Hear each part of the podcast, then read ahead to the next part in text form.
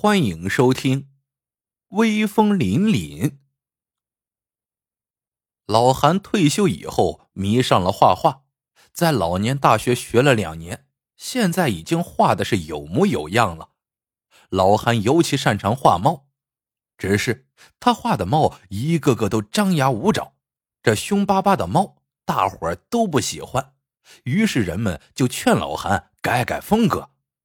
谁知老汉仍然我行我素，还笑着说：“我画的猫都是捉老鼠的，宠物猫我不画。”大伙儿一听，这才恍然大悟：老韩做过纪委书记，他原来就是一个捉老鼠的猫啊！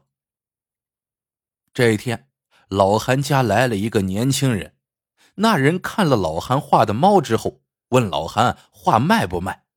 老韩不解道：“我的画送给人家，人家都不情愿要呢，你还愿意花钱买？”来人笑了，说道：“画画嘛，就应该有自己独特的风格。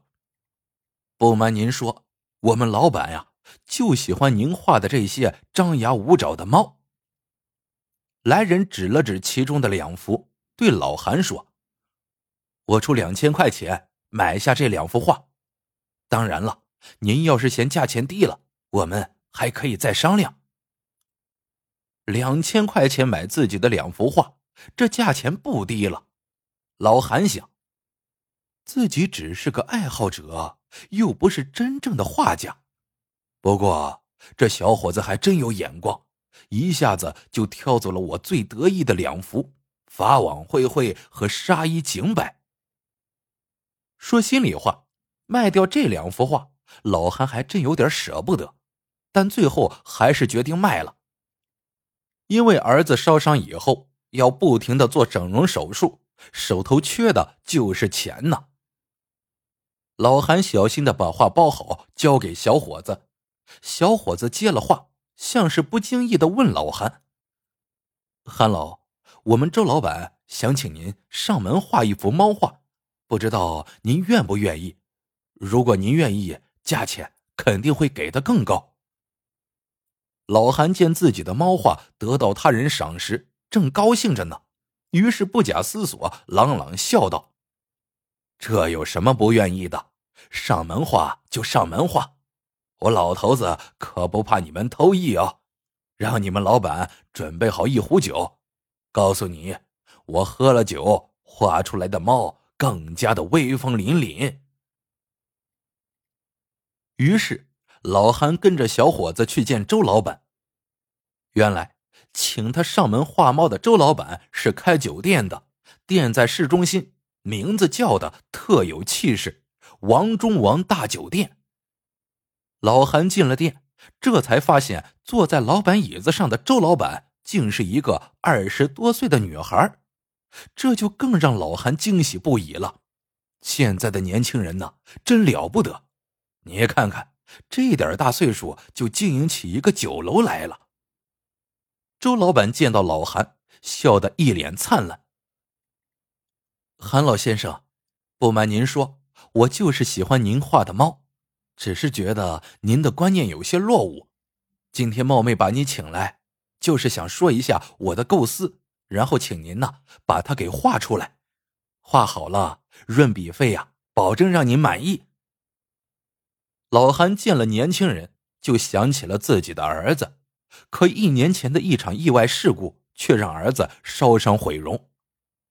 老韩望着年轻漂亮的周老板，感慨道：“哎，人老了，观念呢肯定是赶不上你们年轻人，不服不行啊。”你说说，让我怎么来画猫？我保证啊，我画的猫个个都威风凛凛。是这样的，周老板直起身笑道：“猫捉老鼠的确是天经地义，可社会在变化，猫鼠也是可以成为朋友的。今天我请您来，就是想让您给我画一幅颠覆传统的画，比如像这幅。”说着，周老板向老韩展示了一幅名叫“傍大款”的漫画。画面上，一只猫一脸媚笑，挎着发了大财的老鼠的胳膊，旁若无人的走在大街上。老韩一看到这样的猫画，顿时一股无名之火就直冲脑门。如果不是看在周老板是女孩子的面上，他肯定早就拂袖而去了。老韩压了压心头的怒火，说道：“对不起，周老板，您看错人了。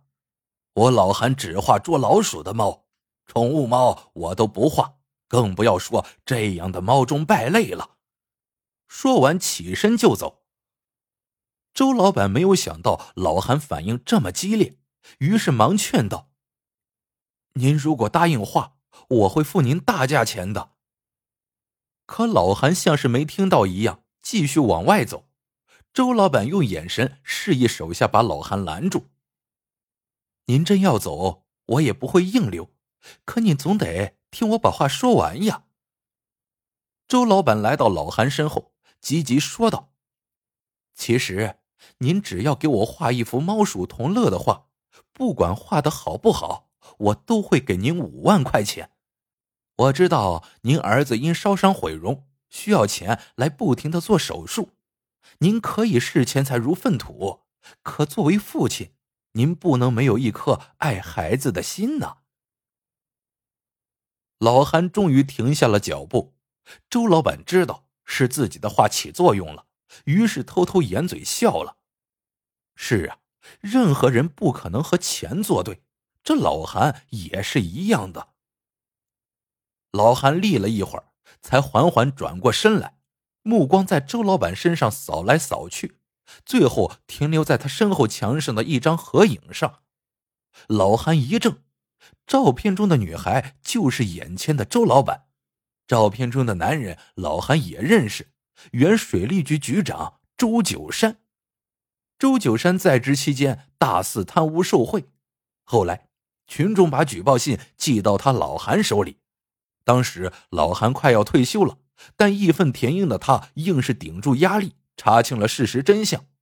最后，周九山被开除党籍、公职，还被判了五年徒刑。怪不得觉得这周老板有些眼熟呢，原来她是周九山的女儿呀。看来今天人家叫我来画这样的猫画，其实是另有企图呀。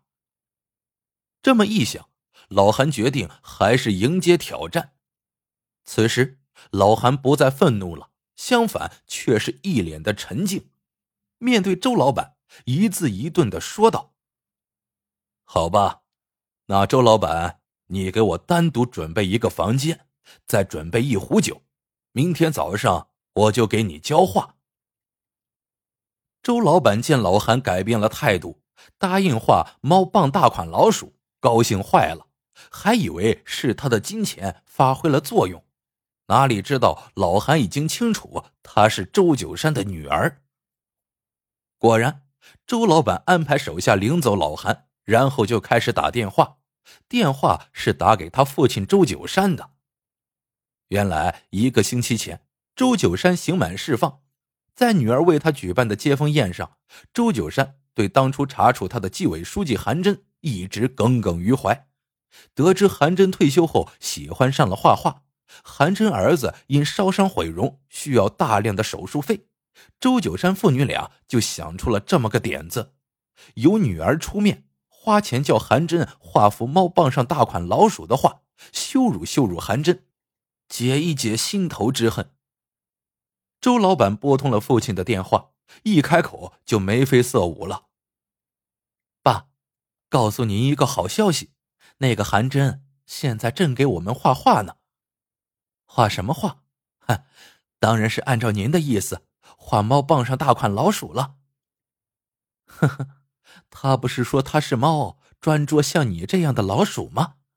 可是这只猫现在为了区区五万块钱，竟向老鼠投降了。爸，说真的，他一答应给我们画这样的画，我就特别鄙视他。这样吧，爸，您明天早上过来，他姓韩的不是要向我们教话吗？我们呀，趁机好好奚落奚落他，痛打落水猫。让他看看我们威风凛凛。第二天，春风满面的周九山父女早早来到店里，可手下告诉他们，老韩走了。周九山一听，很是吃惊，不相信的问：“走了？还没给他钱呢，人就走了？”手下点点头，回答道：“是的，天一亮他就走了，但画的画留了下来。”周老板兴冲冲的拿过画来看，果然画上的猫一脸堆笑，和老鼠手拉着手，正是一幅猫鼠同乐的景象。他得意的对父亲说：“爸，你看，他姓韩的果然照我们的意思画了。”周九山也乐呵呵的说：“是啊，你明天就把钱给他送去，咱可不能白拿他的画呀！” 哈哈哈。可他刚笑了两声，眉头突然皱了起来。周老板见父亲的脸色变了，忙问：“爸，怎么了？”周九山指了指那幅画：“不对劲儿啊，他的题名怎么是倒的？”周老板一见，果然，那画上提的四个字都是倒的，怎么看怎么别扭。他赶忙将画倒了过来。父女俩一下子被惊呆了，刚才还满脸堆笑的猫，一下子变得正气凛然，而刚才手拉手的动作，现在怎么看怎么像是在猫捉老鼠。上面那些题字，现在也清晰可辨，俨然是四个大字，威风凛凛。这时，手下又给他们递上一个信封，说道。这是老韩退回的那两幅画钱，他说他那两幅画本不值钱，周老板妇女要是喜欢，就留给你们做纪念了。好了，这个故事到这里就结束了。喜欢的朋友们记得点赞、评论、收藏，感谢您的收听，我们下个故事见。